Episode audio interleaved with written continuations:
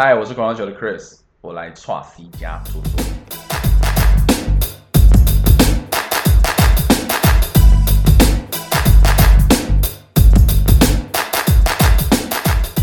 嗨，我是 t r C。今天呢，我邀请我一个朋友，他也是算是学长吗？但学学长一个啊学期还是一年就走了，没有啦，我有读到大二，所以两年。不是啊，你不到两是我学长，所以我只认识你一年啊。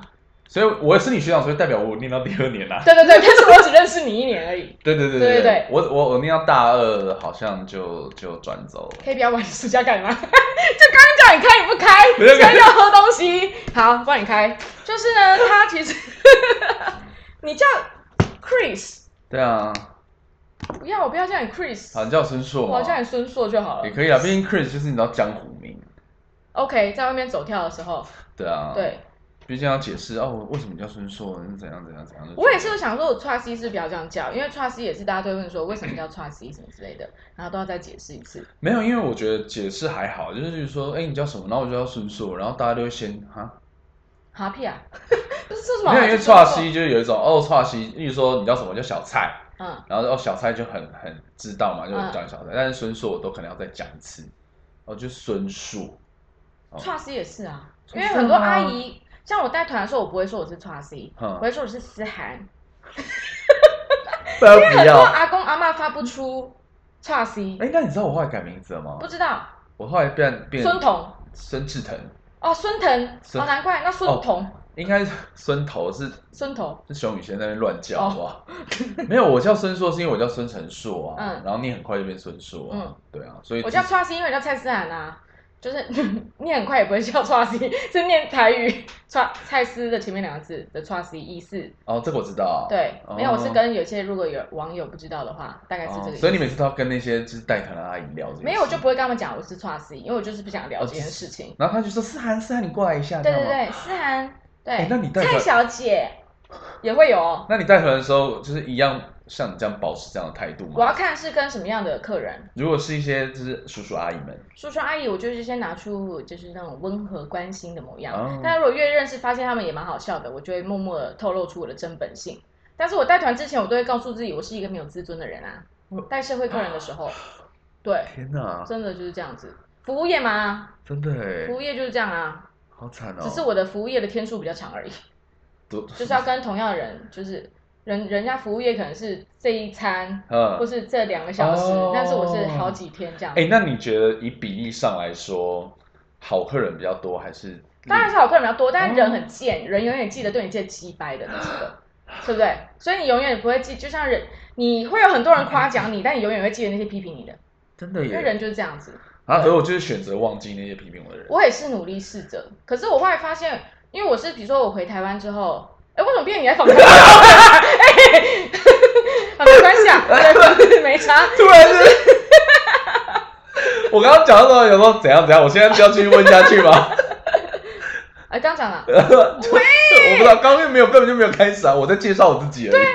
是为什么会想要领队啊？对不起哦，那所以是我把你转走了。对啊，就我在讲我是谁的时候啊而且你知，不觉得这个主持人很不会不会自不会我不会不会，不会 podcast 就是要这样子。好？对对对，好，回来回来回到他，回到他，反正介绍我的多的是，别急。对好，然后呢，孙硕呢，所以他算是我学长，但他一年之后，他就从辅大制品系转去辅大广传错传播，错，哦，影像传播，影传啦，影传啦影传对对对，嗯就还是辅仁大学，对然后是用转学的方式，对，然后所以有时候歌唱比赛就会看到他，因为他非常会唱歌。真没有，但是不知道为什么他现在就不唱歌了。他算是我人生遇到前三会唱歌的本尊，没有没有没有，那个事就是你知道错，那时候可能大家都喝点酒，所以你才觉得才不是这样子哎、对而且后来真的没唱歌啊，就老了，我现在一年大概唱一次歌，为什么啊？为什么人生有这种转变？因为唱歌不就是兴趣吗？就后来也没有就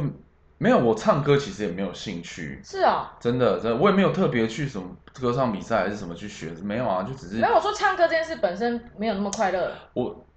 呃也不是哎、就是比较难约大家出来。屁嘞，是你不好约吧？这边扯大家，没有啦，真的啦，真的啦。就后来对于唱歌就觉得没有这么热，但是我最唱还是你是不喜欢那个场合？其实还就是我喜欢跟比较熟的人唱歌，哦，然后我觉得我唱歌唱最凶的真的是高一吧，是哦，然后因为我就是我我们班上有另外一个也很喜欢唱歌，然后我们就是两个去，男生两个男生，然后就会去那个石牌好乐迪，嗯，然后石牌好乐迪以前就是平呃假日早上可能一个人才两百多块，然后大家可以唱唱四个小会唱动力火车吧？为什么那个年代，会啊会啊会对啊会那个年啊，代，周然后两个合音这样。没有没有没有没有没有没有，好烦，这画面怪怪的。我想。象两个在那边，哎，等一下你唱那个智妍，我们以前是喜欢那个啦，陶喆啦，哦，陶喆、嗯王力宏啊，嗯，前三张，对对对，然后那时候就要你要假装自己很 gay 吧，就哦我没有喜欢周杰伦，嗯，因为大家都喜欢周杰伦，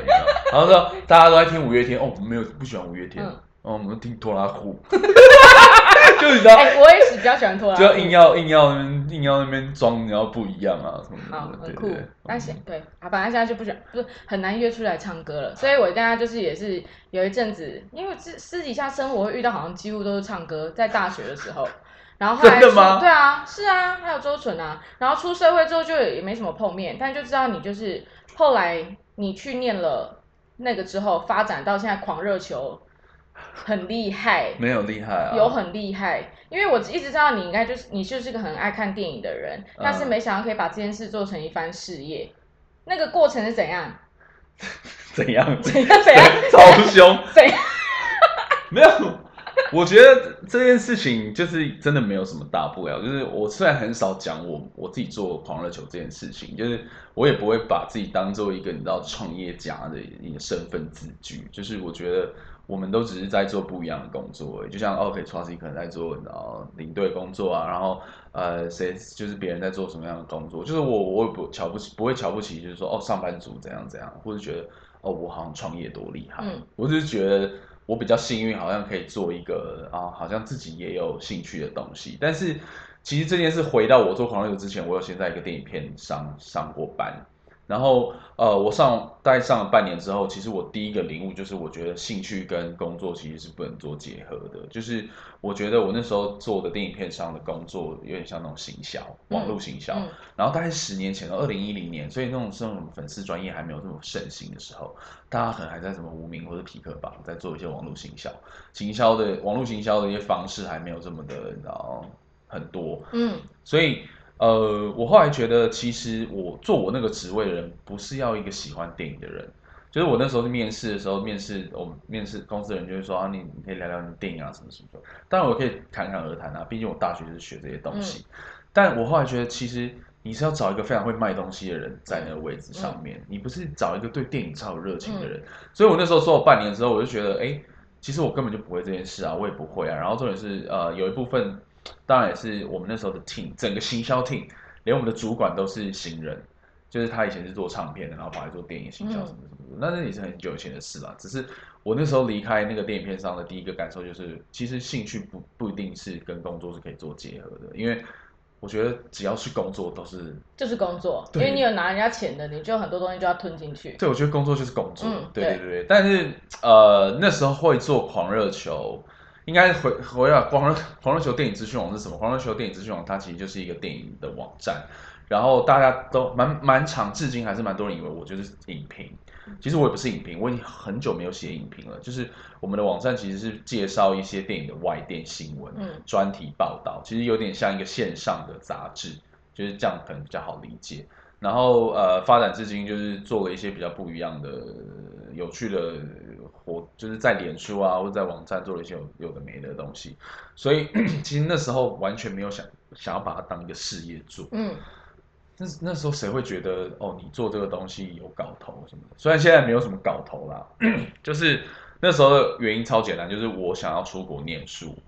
就想要进修，然后呃，我觉得我想要找一个呃嗯怎么讲机会练习英文，然后我平常就会看一些电影外电，我就想说，诶，我平常会写外电，啊、我平常会看外电，那我为什么不就是把它写起来，然后我可以你说整理单词，那时候还想得很天真，你知道吗？嗯买了一个单词卡，嗯然后看到生字我就写起来，然后真的是好死不死，我当兵认识一个学长，他就是写网站的，嗯然后他就说，我那时候就问他说，你觉得我要做一个 fan page，就是粉丝专业，还是做一个网志？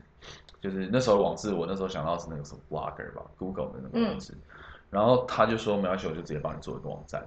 因为其实后来发现，其实做网站真的没有这么难，尤其甚至是现呃，更不用说现在啦，就是二代二零一一年的时候，其实你只要有个公版，就你套进去，丢点东西进去，你就可以做。然后当然你要先买，你要先买个网站，呃，嗯网域 domain，嗯。所以其实就是我早一天去他家，然后我们就在那边试了很多，例如说我想要叫什么什么 Chris Sun 啊，当然会被拿走嘛，我们就试了一整个晚上，哪一个网址还可以用，然后就找到了一个 High Sphere 这样子，嗯然后就做，他真的一两天就做好了。然后我就开始慢慢写，慢慢用。然后那时候真的也完全没有想要把它当事业。为什么会把它当事业？就觉得，嗯，哦，应该说我花了蛮多时间去 try 的啦，因为那时候我也不知道这些东西大家想不想看。然后，哎，那是我我要回想这这个过程，都觉得自己很疯。我那时候有个工作，呃，但是是 part time 的工作，嗯在呃卖尼控相机，嗯就是那个然后单对眼相机，然后我在他们的直营店，就是他们台湾的代理商国祥贸易的直营店当工读生，然后大概做了一年吧，前前后后，然后我就还要去当兵。总之那时候超疯狂，那时候我就是大概九点下班，晚上九点下班，然后我那时候住在林口，超远，然后开我家里还二三十年的车，每天开车来台北，然后下班之后我就先在车上睡一下，真的睡觉，嗯。大概睡到十点，然后我就再开车去东区一间咖啡厅叫 Four A.M。嗯，我知道，对他已经收了，对对对对对，我们以前常在那边混，然后我就因为那时候很晚，所以车可以乱停，然后我就在那边写稿写到晚上一点两点，然后我再开车回林口，然后这样大概持续了也许半年七八个月吧，我才我有点忘记了，毕竟快十年前的事。然后那时候就觉得，哎，慢慢大家好像有在接受这件事情，然后呃，脸书专业就粉丝专业好像也有人在呃关注我们啊，然后有一些合作，没有这么快，没有这么快。嗯就我我我，就是我后来才去，例如说，嗯，你知道创业后来碰到一些你一定要碰的一些问题嘛，例如说资金问题啊，或这些比较 know how 的东西，我才知道哦，像我们这种创业根本就是智障，好不好？因为你其实。如果听众你现在觉得你某你要做一件事情，你想要创业，我们就叫创业好了。嗯其实第一个问题就是，你觉得创业第一个问题是什么？你要先想的第一个问题是什么？想要做什么啊？不是，你说如果已经知道要做什么的话的第一个问题，可以，我会觉得是架设网站。不是，其实你要创业哦，因为架设网站是我们刚刚一直都在聊网站，啊所以我们才会 focus 在网站。就是今天我讲的创业，可能是我只是要开一个咖啡厅，嗯，或是我只是要去摆地摊，这都叫创业。钱，钱很重要，我以前以为是钱，嗯就是到现在我都还是在解决这件事情啊。但是后来才发现，其实当然这不是正确答案，这是我听到觉得非常有道理。就是不管你今天要做什么样的项目的创业，你第一个要想的问题就是你的消费者在哪里，嗯你要把你的东西卖给谁，嗯就是你这件东西能不能成立，你才能创业啊，嗯就是你才能知把嗯你卖、你做出来的东西，不管是什么换成钱嘛，才能变成面包。但我们那时候哪有这样想，就只是觉得。哦，我们先写这些外电电影的东西，然后再你知道那 fan page 有没有人看啊？有没有人大家可以在那边聊聊天什么？就用这样的观念就下去硬硬干，嗯然后就白天拿一点 part time 的钱这样子，然后去租，然后后来才发现哦，好像哎，也许有点机会了，这样子才把它变成就是投洗下去啊，就是真的去成立公司，然后呃准备一点钱，然后开始觉得哎可以怎么做，然后想一些营运模式，就有点反过来，就是我们已经花了非常一段时间。当然回想起来，为什么我们有点幸运的做了快十年，我们还活着，是因为我们的规模也就这样子，嗯小小的，所以可以活得比较久一点点。可能不是像其他的那大网站，他们光鲜亮丽、派头办公室什么什么有的没的，但是相对来说，他们付出的呃成本可能会比较高。嗯当然，这个就是每个就是公司他们对于他们公司发展的一些想象或是策略的不同啦。因为也许他们做五年，他们已经赚够钱，他们就可以必须继续不不用做，嗯他们就准备下一个项目。但我们就智障啊，就是你知道，就凭着一股热情这样去做做做，然后呃，就才有开始有一些哦合作，你所谓的合作，嗯呃，可能还不是一开始这种广告合作，就是呃，可能就只是悄悄访谈啊，然后跟一些影展单位合作啊，然后合作那都不会有钱的、哦，就是我今天帮你报道，然后我给你在我的影展手册上放一个 logo 嗯给你这样子，那时候就觉得超开心诶，因为呃上个礼拜金马奖嘛，就是回顾那个你要脸书动态回顾，就觉得啊，我们以前有一个 logo 放在金马手册，就觉得好爽哦，嗯就就觉得啊，我跟金马有连接这样子。但后来就觉得怎样，就是你不能拿来，就是你不能说，哎、我要我们有 logo，你给我一碗炸酱面，嗯不行。所以后来才是想了一些方式，用专题的方式去做合作啊，然后跟电影公司去讲说，哦，啊，我们可以用这样怎样怎样怎样，所以才，嗯对，那开始合作是在成立狂热球多久的事啊？哇哦，呃，哇哦！我记得我开的第一张发票应该是二零一四年，所以是，然后你从开始做狂热球我成立公司好像是二零一三年，嗯。我的 domain 设立是二零一一年，嗯。对，所以你回顾我刚刚讲，就是我二零一一年的时候想说来，你知道学英文，所以我做这个嗯。domain 二零一一年，然后二零一三大概花了两年的时间，觉得好，也许可以把它当做一个 business。然后我二零一三年的时候真的就成立了公司，嗯。对，有了统编，然后大概到二零一四年的时候才真的开了一张发票，嗯。然后大概一直到了二零一五年的年底才有比较好的广告嗯，的形式也好，然后收入。对，比较、也不能说比较好哦，就是比较稳定嗯一点点。但是那个稳定也不是说像上班族的稳嗯。定，就是觉得哦啊，我们可以尝试这样的合作，什么什么什么的，就、嗯对，大概就是这样子吧。那现在，因为刚刚有跟你聊天，你刚好讲到说，就比如说台湾的文化，像刚刚讲的，你说今年很辛苦，因为疫情的关系。哦，对啊，我们今年超惨，嗯因为坦白说，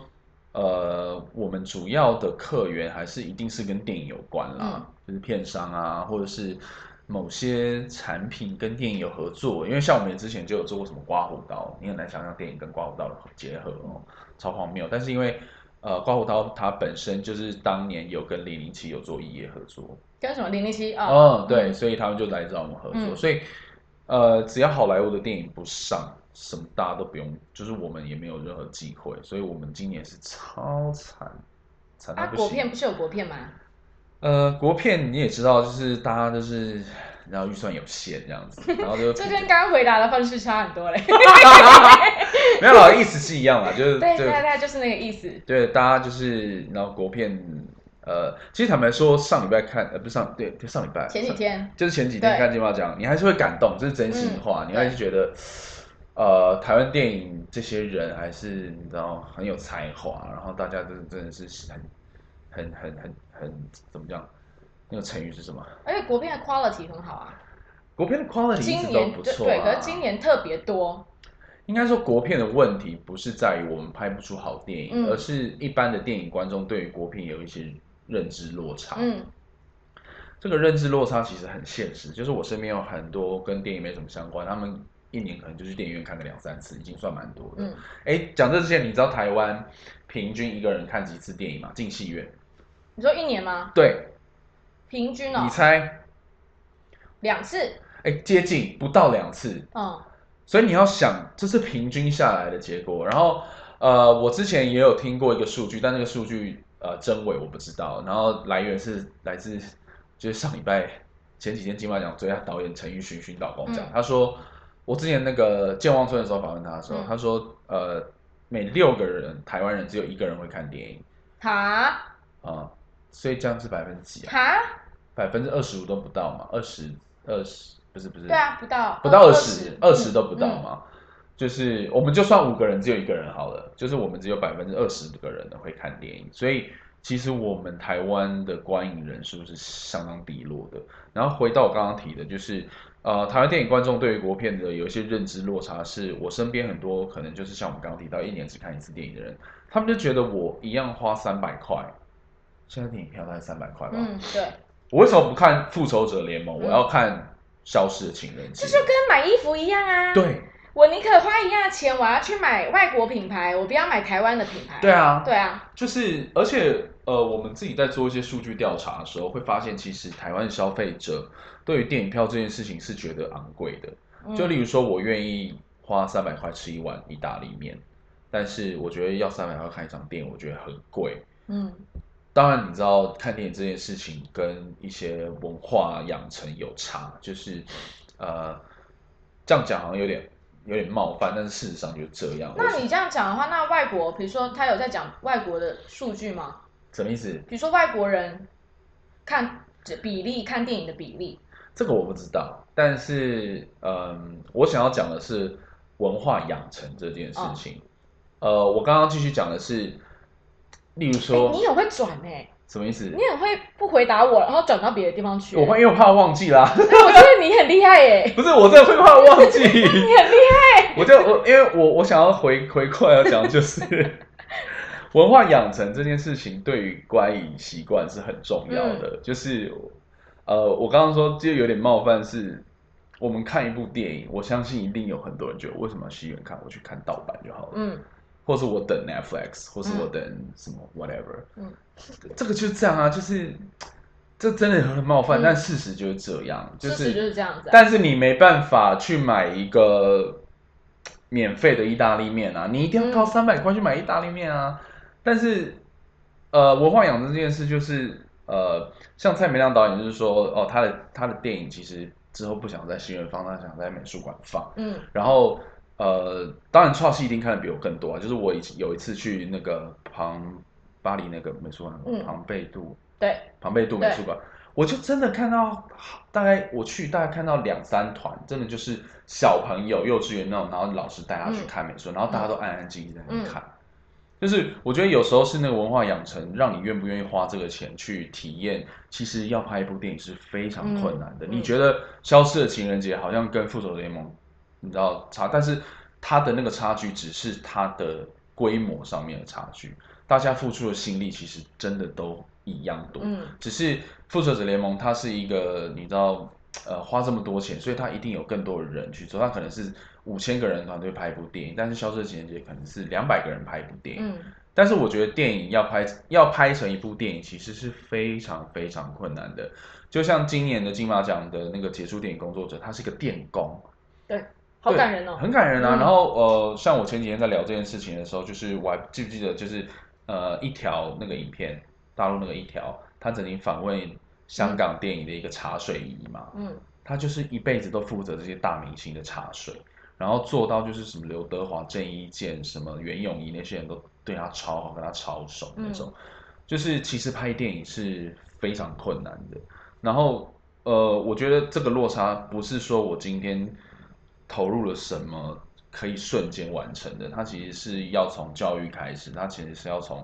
大家知识力开始，也是很多层面的东西啦。当然，这个又有又有一些产业面的东西，但就是我觉得这比较无聊，我们就不用聊那么多了。嗯，那你看金马奖，金马奖是金马，你知道我就是看了《亲爱的房客》，因为我是前阵子就很巧哦，就是这是叫墨菲定律。前阵子我们家是 MOD，然后前阵子那个墨子怡的那部电影一什么一什么的。他里面演一个那个摇滚歌手，什么一年之初，是吗？就很他很年轻，还蛮年轻的时候。呃，反正那时候我就转到那一个，然后觉得哎，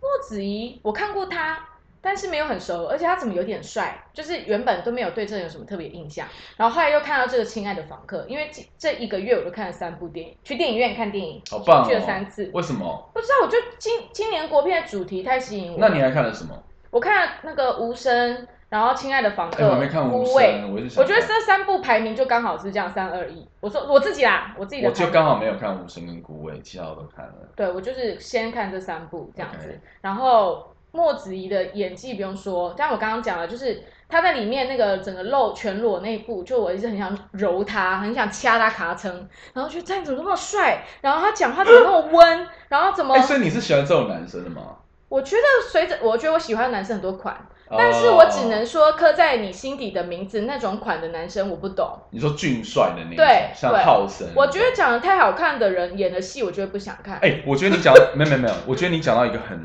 我觉得很有趣的一个 issue，就是呃，我有听过很多说法，但是不是一般观众，所以从你一般观众呃讲出这句话，我觉得很有趣，就是其实。身为一个演员，你太帅其实是不好的。我也觉得，我发现哎，因为刘德华就是最明显的一例子。可是我觉得他刘德华的帅是他，你会觉得他这个人好，他很深。没有，那是因为你没有看他，还是因为三十年年纪比较大的时候。对对，就是甚至他可能到三十岁、四十岁，他演那个什么时候很帅啊骑摩托车穿那个整套牛仔，呃，天若有情，哦，但他就是帅啊，就是我觉得他就是帅到他今天不管演什么角色，他就是我是刘德华，我是刘德华，我是刘德华。所以我觉得，就算他有一些很好的演出，真的是很棒的演出，会被他的外表给盖过去，。就像《无间道》第一集就是这样啊，就是那时候大家都觉得他要拿最佳男主角了，嗯但是最后还是输给梁朝伟。嗯，对，然后当然第三集有还给他一个影帝啦，但只是就像你刚刚说的，其实身为一个演员，你不能长得太帅。。对，然后女生其实也是，嗯，对女生其实你如果真的太漂亮，我觉得大家也会对你我自己有一个偷偷跟我朋友讲的一个说法，因为我觉得长得太好看的人，他的生活不会太一般。我觉得这样讲可能有点，也是有点刻板印象，我但是就是他长得太好看，所以他不是说他人生就会很好，我不是这个意思，但是他的生活不会是长得普通老百姓，就是他会有我们普通老百姓没有的一些些我特别的待遇懂意思，所以对，所以我觉得他在生命上的体验，我这样很贱，一定会有人骂我，但没关系，I don't care。对，反正我不红，就是我觉得他在生命中的体验，有以比例上来说可能会比较少。你是很怕。没有，就是这个意思。你刚刚也是讲国片，你那边 也不是讲，还没有，我跟你讲，这件事没有什么好怕，因为再厉害的演员，嗯，他一定会接，他一定会接触到他生命体验之外的角色。嗯啊、我们讲，例如说，像全我我我讲，我不知道你知不知道，就是可能现在大家公认全世界最会演戏的男人叫 Daniel Day Lewis，谁？丹尼尔戴路易斯。他演什么？他演那《黑金企业》，然后演林肯。呃，他是拿过三次奥斯卡影帝的一个英国演员，非常非常会演然后是戏。不演了那个吗？啊是有说最近不对对对，演的那个啊，他演了那我知道了你。你那个迷你赏魅影之后，他就他最后一部那对对部据说他是他最后一部。嗯，他是被公认最会演的演对员啊。对对对对，他是谁公认啊？他他都拿三个奥斯卡影帝了是没有人得过三个奥斯卡影帝，哦从来都没有。那有两个的吗？有，谁？呃，Jack Nicholson 有拿过两个影帝跟一个男配，哦，但是他是第一个拿了三个男主角的哦，演员。对然后女生就是美丽史翠普嘛，嗯对，然后呃，我们以她举例，就是她演林肯的时候，她什么，她的生命经验不可能有当美国总统，甚至是南北战争时期的嗯、的总统，但是她就是你知道他是方法演技的演员嘛，嗯她就会在那段时间把自己变成真正的林肯，他真正方法演技就是你二十四小时都要变成那个角色，我们嗯叫方法演技，就跟淑芳讲的那样，对你要忘记自己？他说我要忘，老师崔小平老师告诉我要忘记自己。对对对对，就是方法演技就是蛮激进的一种啊。然后我据说就是 Daniel Day Lewis 演林肯的时候，他是连签名都要签林肯的嗯那种。对，但是他也不可能，他的生命经验也不可能有这样的人啊。所以不管是今天漂亮的人、厉害的人、影帝级的人、超强演技的人，他们一定要透过他们专业的训练去把角色带进他们的生命里面啊。对啊，所以没有什么大不了，只是像我们讲的漂亮的人。或者是像志玲姐姐那种，她其实很努力想要当一个好演员，嗯但是她的致命伤可能就是她的声线。对，她只要一开口，大家觉得 OK 林志玲，就跟佳佳一样。对对对对对对，就是有时候这也不是说什么，但是就是觉得呃有一些致命呃也不是说致命啦，就是很难克服的一些问题，嗯。其实除非你碰到这就是一个天生的这些东西，对，除非你真的碰到一个很好的角色，嗯就是很适合你。林志玲她演那个角色，她原本的声音就是要这么的，嗯。然后女生，但她一定要有一些功能性去 support 这件事成立，嗯。然后这个角色也许她就有说服力。嗯。但如果说你今天要叫志玲姐姐去演一个非常沉稳的，例如说女阁魁、女嗯。总统，你就会觉得嗯那我不对，就是讲话这样子，嗯，对，就是这也不是说什么刻板印象，但是就是上大家的观感就是这样对对对对对，哦，所以你讲莫子怡嘛，对。对，莫子仪莫子仪。啊，还有两好，哎，你真的很会回哎，哎，我就是属于讲一讲，我就会飘走那个，想到别的东西去，你好会回没有，来哦。你知道吗？因为我很，我有点怕空气突然安静。不用怕啊，不用怕啊，我很怕因为可以姐姐。我知道不没有会，我的节目都不太会有突然安静。对对对，没有，我不是说你的节目突然，就是我继续说，我以前在做一些访问的时候，我们有一个访问，所以你已哦经习惯这样子了不。是习惯，就是我们有一种访问叫做 round table 嗯访问，就是例如说，各家记者坐在一个圆桌，顾名思义叫圆桌嘛，然后可能那个演员导演就坐在那边，对，然后那个真的就很像聊天，然后例如说，好，这个某报记者问说，哎，请问怎样怎样怎样，然后他接着，然后就该我问了，然后就但有时候就会碰到那种大团不问，嗯，然后我就突然觉得，嗯，就是很讨厌那种感觉，然后我就硬赶快挤出一个东西嗯。出来，对，所以像我刚刚回到莫迪就觉得，哎，这我们是不是要聊莫子仪？好，子怡，我超想揉他，然后他上台就是想揉他啊，然后他上台就要讲话就是那么沉稳，但是我就是从我我对人的认知跟我他看我看他在《亲爱的访客》的演技就不用说了嘛，就是我一直可以感觉到这个人的内心深处有一个很大的愤怒，但是我又去看他昨天有一个新闻报道，媒体问他，他就说。他觉得，比如说他会为了一个工作，所以好几就是为了一份工作，所以可能推掉半年嗯。就是半年内都不接其他的工作，因为他要嗯准备或什么的，所以他可能在他以一个艺人来讲，演员来讲，哦，他可能他是演员，他不算是艺人，他也不是觉得他是明星，就是他的收入是有点不稳定的，会因为这样子而不稳定。但是他说他觉得他的内心很富足，因为他觉得如果人是被欲望跟这些东西影响的话，那他们才是真的贫穷。这样，可是我不知道，我就觉得我在他在所有的访谈跟他的演技中，跟他上台很沉稳的模样，我就是深深看到他内心的一种愤怒，真的假的？很辣，很辣，很辣，很辣，什么意思？就很辣啊，哦，你说很 hot 对，很辣。哦，对我喜欢你不会看懂他的，有神秘感的人，，对，所以梁朝伟也是，梁朝伟哇，在我心中也是辣到爆，哦尤其是他在那个色戒那个看到那个蛋蛋也是想揉，还有他那样小小的身体冲到车子里面去，啊，对，我好喜欢色戒哦，你喜欢色戒？我喜，欢，那你也喜欢？因为我喜欢，那种有有点历史然后人物的那种，没有吧？你是喜欢床戏吧？因为床戏也不错啊，我觉得床戏有很多哎、有演到那种让你知道你懂得这个床戏，它不是只是色情面，它讲很多是两个人在情感上面不一样的转动，所以床戏很也很难拍，对我来讲啊，是啊，对啊应，该是说色戒里面的激情戏是它是有层次的，是有，应该说是有层次的，没错，嗯它说是有功能性的嗯，它不是单纯的想要表达色情，。完全不是，所以我很喜欢那个，因为我还喜欢历史跟历史有关的东西，我都喜哦欢，所以我很无聊，不看科幻，不看卡通，我就很无聊，但我喜欢超多人文的东西。我觉得我要讲到墨子怡，你会觉得说为什么你要讲到墨子怡？好，子怡，好，没有啦，我我墨子呃，墨因为墨子怡她比较成名，一开始成名是可能是大家对剧场的表现，嗯就舞台剧的表现嘛。呃，我觉得他花了蛮多时间去把剧场感这件事情给弄掉，弄掉，嗯因为呃，其实剧场演员跟电视演员他在表演的模式上面还是比较不一样的。然后这件事情在我前阵子在跟啊、一个台也是台湾的演员叫黄迪阳，他也是剧场演员嗯，我认识他，哦，你认识阿对，迪？他人很好哎、真假的？对啊他之前都来我们 podcast 因为我之啊前有去那个啊，那个录那个什么《全民大闷锅》的第二代，哦，我不知道哎、反正就是学运之后那时候去录的，然后他是唯一一个就是不反学运的人，哦，他是啊你认识他哦？然后他还有来看我的展呢，赞呢。对，但是没有什么太多聊天什么，但是就是人很好，哦，然后他声音很好听，我嗯非常喜欢他的声音。呃，总之呢，他就是说我那时候就很好奇，问他说，剧场感的演呃剧场演员去演电影的一些呃怎么讲，怎么呃需要改进的地方是什么？然后他说就是有一些电影导演他就跟你说，他觉得你是剧场演员，然后他就跟你说，哦，你等一下讲话不要太夸张哦。然后因为他说你在表演剧你在剧场表演的时候，因为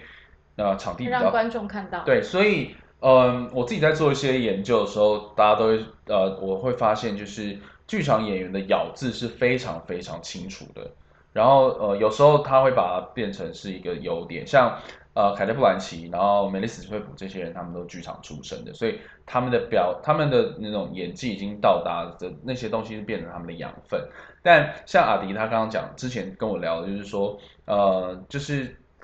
你必须要让剧场的人。呃，看剧场的人都听得到你的声音，所以你的声音会很大，嗯，就是你用的不管是共鸣还是什么，嗯你都会跟原本在电影中不一样。因为电影可能就例如说我们今天两个坐在这里，就有一个 boom 麦在上面，所以我们就可以正常讲话。对，所以呃，我觉得这是咬字跟声音表达这件这件事上就有很大的不同。然后，所以我我我在《亲爱的房客》之前，我最喜欢莫子怡的一场表演是他跟徐伟宁在练《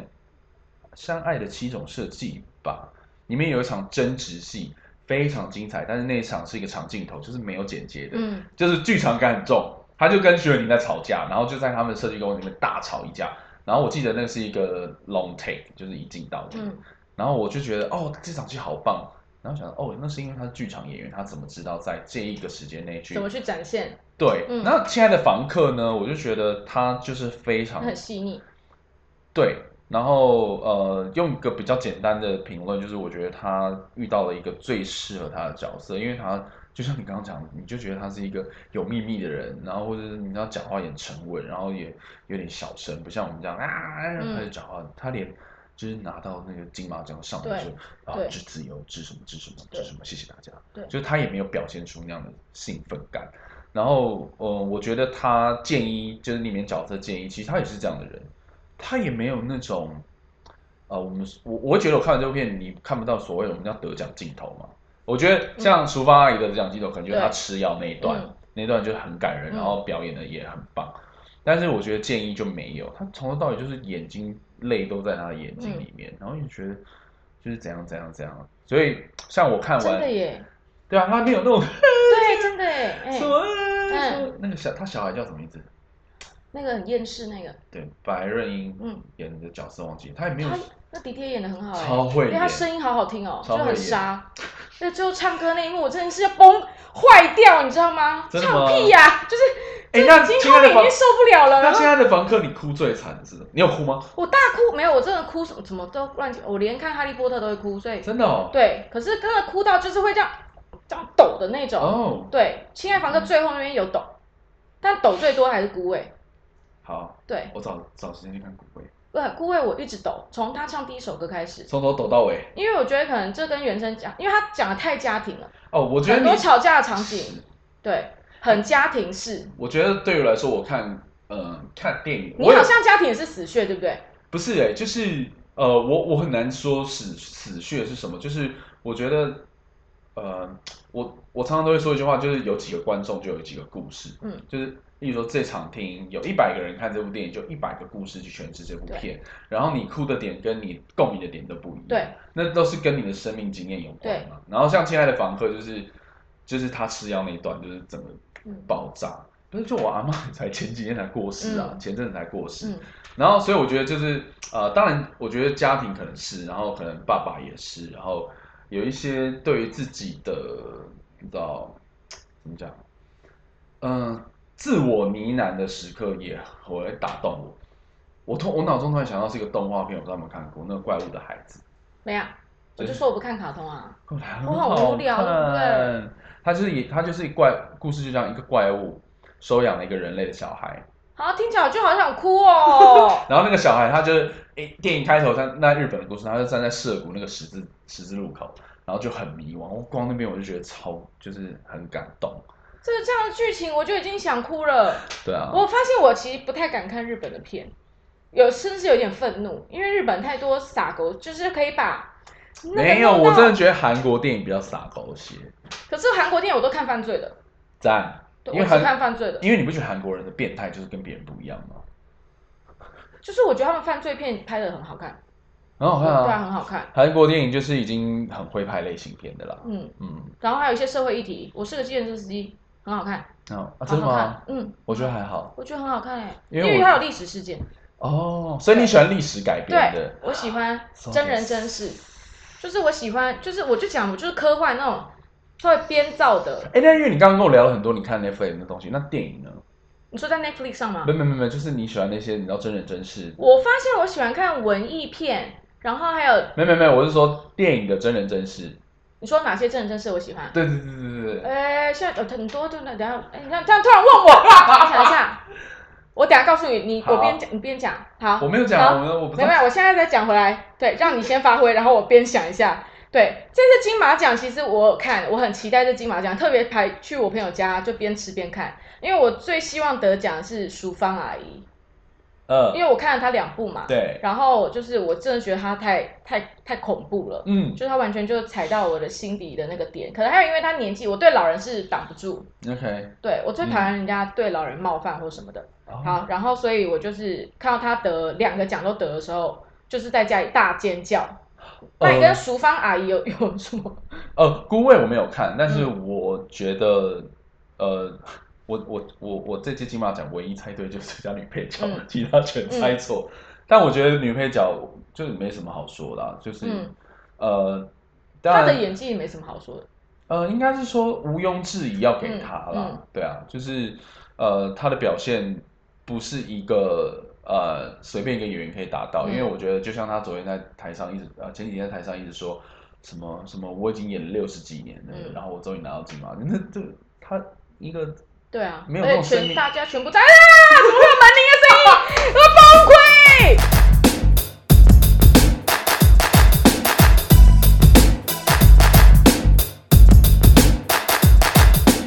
哎，刚刚朋友来了，然后朋友来家里，等下要跟你那个，他还带吉他要录你唱歌。这不要啦，我已经很久没没关系，我们等下自己玩，也不一定要录啦。好啦，回来淑芳阿姨，哦，我我说，我觉得亲爱的房客就是你没有那个年纪，你没有那个生命经验，你很难做到那样的表演呐、对啊，而且不一定是像他这样年纪的人就一定演得出来。对啊，那很难呐、而且我觉得最可爱是，他也叫，就是怕他又讲太久，然后叫那个于子玉去把他接下去。你居然讲到于子玉，对啊，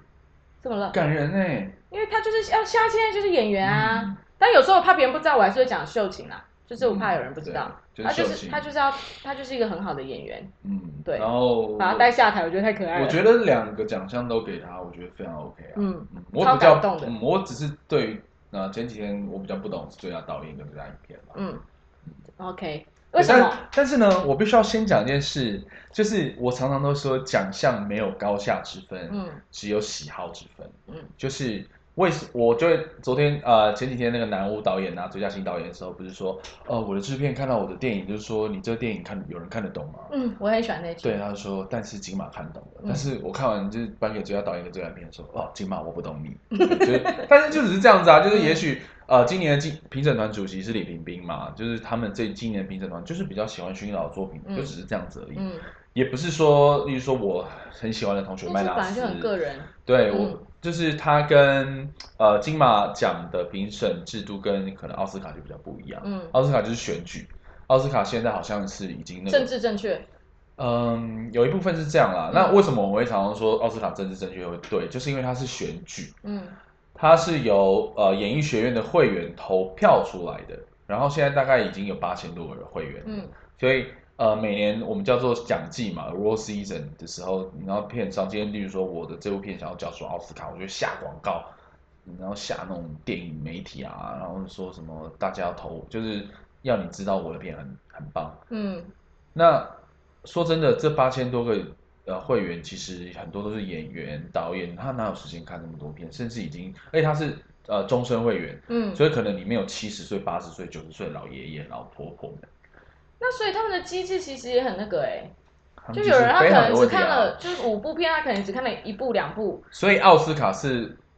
可以预测的，嗯，就是很多那种人就觉得，哦，好像这部片很好看，然后所以他就走去看，说哦，看起来不错，那我就投这部。对对对，所以哇，是这样子哦。对对对对对，那我对这样金马奖听起来比较公平一点，因为至少是大家都在全部看过的前提之下。呃，对对啊，对对对对啊。那当然喜好就是很个人的嘛。对，它是评审团制度啦，嗯对对，就是说像评审团主席，我就找评我之前评审，然后大家就是啊、呃那当天哦，当天就是把这个奖项给选出来，嗯对对，当然前面会有初选什么，才有决选的评审，对对对，所以这些评审是从就是真的初选就就是同一批没有。初选是初选评审，因为嗯初选可能是上百件，然后你要先选出这，然后最后的入围名单才会给这些决选评审，然后他们可能花个几个礼拜把它看完之后，呃，典礼当天当天才投哦。。对投票，酷哎，那他们这真的要锁在哪里吗？对，真的要锁在哪里啊？锁、就是我不知道锁也不可以在哪里啊。回家。呃，不行，嗯，，对，然后手机要没收，好酷哦。对对对但很辛苦，很像评审团的工作，对，就是评就是审团啊就是那个法院评审团的工作。哇，这样很辛苦哎。对啊，对啊，对啊，嗯，但是很浪漫，嗯就是可以，其实很浪漫。你可以没有完全没有其他的手机啊，任何产品，像去年那个奥斯卡，大家就在呃，也不是去年啦，就是今年呃举办的奥斯卡，不是《寄生上流》拿最佳影片嘛？然后大家就在你知道就讨论说，哦什么？我觉得一九一七比较好啊。但其实啊，今天这个奖给谁，我觉得都 OK，就是啊，我不会因为谁拿就觉得那部片比较差。对，就是我觉得那个没有高下之分啦，只是那个有大家有对这件事的喜好而已。然后就是尊重多数，这种。嗯，那你今年有什么推荐的电影？我刚没讲，没提到。我喜欢《同学麦拉斯》，今年我最喜欢《同学麦拉斯》。你是去看首映的吗？啊，我是看特映的，就媒体场。嗯。然后我常常都说我是那个甜，我我之前自己就是《甜蜜生活》的脑粉，《甜蜜生活》是什么呢？《甜蜜生活》就是呃周梦红导演的制作公司叫《甜蜜生活》，然后他这几年拍了很多片。像呃什么一路顺风啊，然后他自己导的嘛，一路顺风啊，阳光普照。是他导的，然后他旗下的一些啊出品的作品，像小美啊，然后今年的那个同学麦纳斯还有腿也都是他的，然后我很喜欢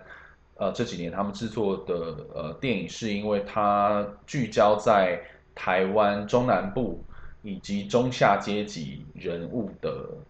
角色上面，嗯。呃，这个东西我前阵子跟朋友聊天的时候刚好聊到了，就是呃，过去二十年，可能两千年的时候，我们在看杨德昌导演的电影，或是不管是杨德昌导演还是欧美一些电影，其实你会发现很多的电影就故事角色都是建构在中产阶级上面，因为那时候中产阶级就是支撑整个社会结构的最大的一群人，但是。今天一个很现实的问题就是，去年我在访问钟梦宏导演的时候，他就问我，就要说，你觉得现在还有中产阶级吗？嗯，对啊，因为现在我们不是都在讨论什么居住正义啊，年轻人买不起房子啊，如果你连产都没有，你凭什么叫中产阶级？然后今年我在访问同学麦拉斯导演阿耀的时候，他就是说，呃，我其实在讲一个就是大家误以误以为的白领阶级，其实现在没有白领阶级了。我们以前觉得白领阶级就是穿着衬衫，然后打领带上班。但是现在其实任何一个人都可以穿衬衫打领带，就是说你是一个防撞，你是一个呃卖车的卖保险。那我们当然没有贬低这些人，大家都是在社会某角落，就是呃努力工作啊，努力的人嘛。但是呃我们还会定义这些人是白领吗？呃我觉得没有一个正确答案。但是呃以同学麦纳斯他就是去聚焦在这些人物上面，然后他没有很。它不是那种都会感，不是像以前我们看的那些电影的都会感，或者是像呃我们以前看那种侯导那些电影，它是那种农村啊，或者是那个时候的社会变迁下面的一些社会议题。但是我觉得现在我们在面临了不一样的状况，比如说我们提到中产阶级的消失，然后白领阶级消失，那这些人其实啊，你要想我们如果社会是一个金字塔的话。其实那些人是占最大多数的，中下阶级人是占最大最大多数。但是我们其实很难去看到这些人真实的面貌，或者是说，呃，他实际的生活是怎么样，社会的其他角落我们是不是没有看过？然后，因为同学麦纳斯的导演黄信尧，他是一个纪录片导演出身，然后他非常会观察人，然后他的剧情长片就是从他在拍就就纪录片的过程，或者是。他身为一个纪录片导演的观察力所衍生出来的角色，所以我觉得很迷人，我很喜欢。啊，包括腿也是，就是桂纶镁跟杨佑宁演的啊，他就是比较荒诞的一个剧本。然后去年的《阳光普照》其实也是，他《阳光普照》它其实就是一个家庭的故事哦。然后呃，我常常就说，我那时候访问说，哎，他好像是一个中产阶级家庭，但是哎，你要想。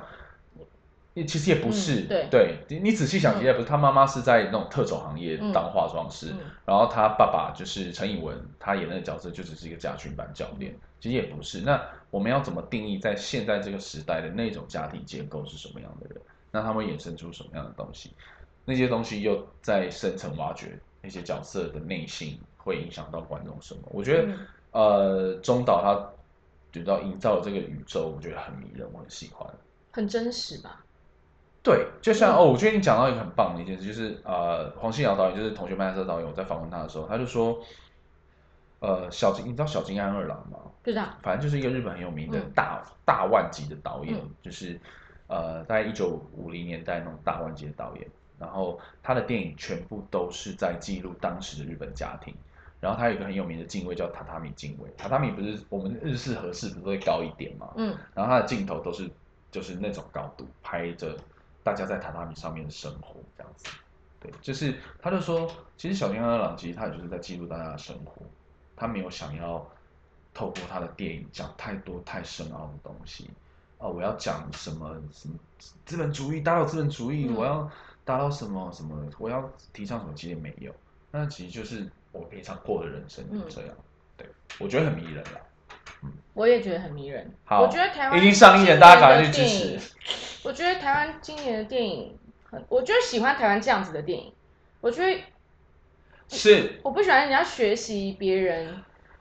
就是台湾。我觉得台湾最重要，因为我们最台湾的精神文化最重要，应该就是人文方面吧。是，因为像呃，我那时候看完《大佛普拉斯》，就是阿瑶啊我也好喜欢那部，阿瑶第一部电影长的剧情长片，我就觉得这才是台湾电影啊。就是有那个接地气的味道，有我们真正生活的样子，就是我们有认识，可能我们不是里面的角色，但是我们有认识这样子生活的人的。而且你要想，这些人其实是占台湾人口的大多数。嗯，我们其实是农业国家起来的，所以你要想有多少的人家庭的爸爸妈妈，或是他的以前的一些经济支柱，都是来自于种米、种水果、种什么 whatever。嗯对，所以这些人其实都是大多数的人。嗯然后我还不是我不知道你记不记得《大佛普拉斯》里面张少华演的那个角色，就是住在河堤海旁边。嗯然后那时候我访问阿瑶，他说这是真的有这种人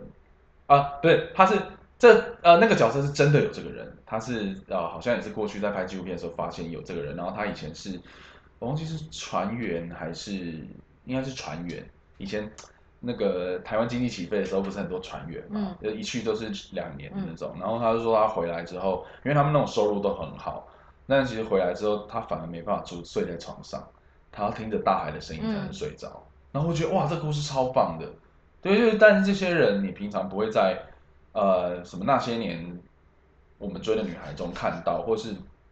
没有了，这个没有贬低的意思，我只是觉得虽然那些电影是我们熟悉的电影语言或是角色，青春、爱情、喜剧这样子看了会很揪心什么的，但是呃，就是因为有这些电影，我们才能知道这些人物的真伪，或者是他怎么去诠释他们。对，我觉得很迷人，大家可以去支持。我觉得今年国片真的很优秀，所以除了大家可以尽量支持国片以外，我觉得其实就是支持好片。对，这是因为就是好片，这跟是不是国片没错有没错关系，他们就是很值得去看的电影，而且会让你因为文化背景跟你是一样的，所以你会产生更大共鸣。然后下次我讲孤味好了，我在看完，虽然我全场就抽一直抽蓄，就抽到隔壁人就一直看我，因为那个抽蓄是。因为你要忍住哭声，要忍住那个 的那个那种哭声，哦对，所以就是你要用你的身体去压抑你的我要哭出来，我要叫出来的那一种状态，所以我身体一直在抗拒，所以一直抖，然后都喘不过气这样子。然后，但是当我走出去的时候，就是最后一幕，所有人都还坐在那边，还没办法回复他们的情绪。然后最后终于整个画面都播完了之后呢，然后我们走出去，出去又继续哭了一波。当然，就是当我走到家，我还只能散步回家，因为没办法，就是觉得很需要再去代谢那个感觉。然后后来就是看完之后的感觉，就是我觉得那个哭，那个带动我心里深处的那个共鸣的东西，跟我的眼泪这些，就是在疗愈我自己。嗯，对，所以我觉得，我觉得看电影就跟听歌一样，就是每一个人的都是很私密的，其实就是你对于一个东西的呈现的感觉是没有办法，别人不一定会跟你有一样的感觉，甚至是不可能跟你有一样的感觉，因为你们就是不一样的个体。可是我觉得这就是可以被这些创作者。虽然是完全不认识这些人不一样的生活背景，但是可以通过艺术创作，然后产生共鸣跟被感动，是超级浪漫的一件事情。太好，我说太好了。对 ending 了吗？，ending 了，差不多了。没有，因为我我想我想要就是再讲一个小事情，就是我觉得这是戏院存在的目的。就是你知道今年因为疫情的关系，你知道很多电影都跑去串流啊什么。其实我很没办法在家里看电影，嗯我没办法呃好好的看完，因为我一定会上厕所，一定划手机或是吃个什么东西。但是我觉得戏院那种，你要把它关在个氛围，嗯，关在一个暗暗不隆咚的地方，然后一百二十分钟，然后我觉得那个仪式感很棒，嗯，你也逃不走，对，你就是一定要在那里全神注。你就是一定要在里面嗯。这样子，我就觉得那个那个体验是没办法取代的。嗯，这是真的。在家看电影，就算再好看，还是要忍不住会看一下手机或什么，对，好，或是跟你的室友聊一聊，说，对哎，他怎么这样子啊？对的对对但在电影院，你就是只能。从零开始，一直累积到他最后给你的一个你内心的疑惑或答案或等等的。我觉得那个体验差距是很大的。嗯，确实是这样，没是错。是是，好，大家太开心了，今天邀请到呢谢谢大家朋友孙硕来上我的节目，然后他讲了好多很专业的东西，我都哎，觉得我们也有我天哪我可以讲天哪，我那些我都可以，当然讲讲讲。哦，我们自己也有 podcast，嗯然后叫听狂热球在呢呢喃喃。好，呢呢喃喃，这么浪漫的名字，对对对对，然后你们去狂热球的呃粉丝专业看，应该就可以看。所以你们都会邀请一些大咖，我们不会啊，你都邀请是我们就是自己聊，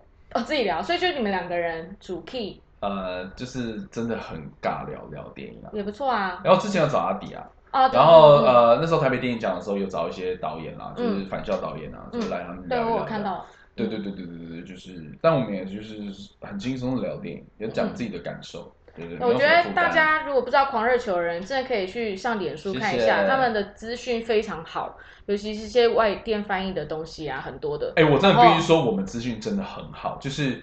我们已经是回不去的那种，就是嗯。你也没办法乱写，你只要写错、或者写的不好，你就我们就会马上被纠正的那种。嗯，那我们都会往好的方向想，说哦，大家对我们的期待很高。。对，但是我们对新闻品质的把关是真的非常严格的，嗯，但是绝对不是你们想象中那种跨 l o 的，你知道很文绉绉的，嗯不是哦，我们就是外电新闻而已，然后多数都是好莱坞新闻，嗯不要觉得我们都是在报一些艺术电影，嗯但是因为我们也有报那些东西，所以大家觉得我们是不是都只报那些东西？No，我们百分之七十还是好莱坞。不会啊，我觉得你们的很多元啊。对啊，对啊，对啊，所以、就是、我自己都很喜欢你们这个平台。对，对，感谢然后反正很开心可以跟他聊这么多深入的，好，对，然后相信电影跟音乐就是每个人生命中很重要的一块，我们继续为为这一切喝彩，好，耶！好谢谢大啦，家，好，谢谢大家，拜拜。拜，我还没讲完我的那个 ending，、哦我的好 end 我有固定的 ending，好，请安。我说谢谢大家来听这几十分钟，哎，我这快被你弄给我乱掉，从头开始，就是，我要，很谢谢听众，不管你现在在通勤还是在睡前躺在床上，虽然呢我们在不一样的时间、不一样的空间，但是谢谢你们跟我一起共享这几十分钟，这是件很浪漫的事情。好啦，拜拜，下礼拜再见。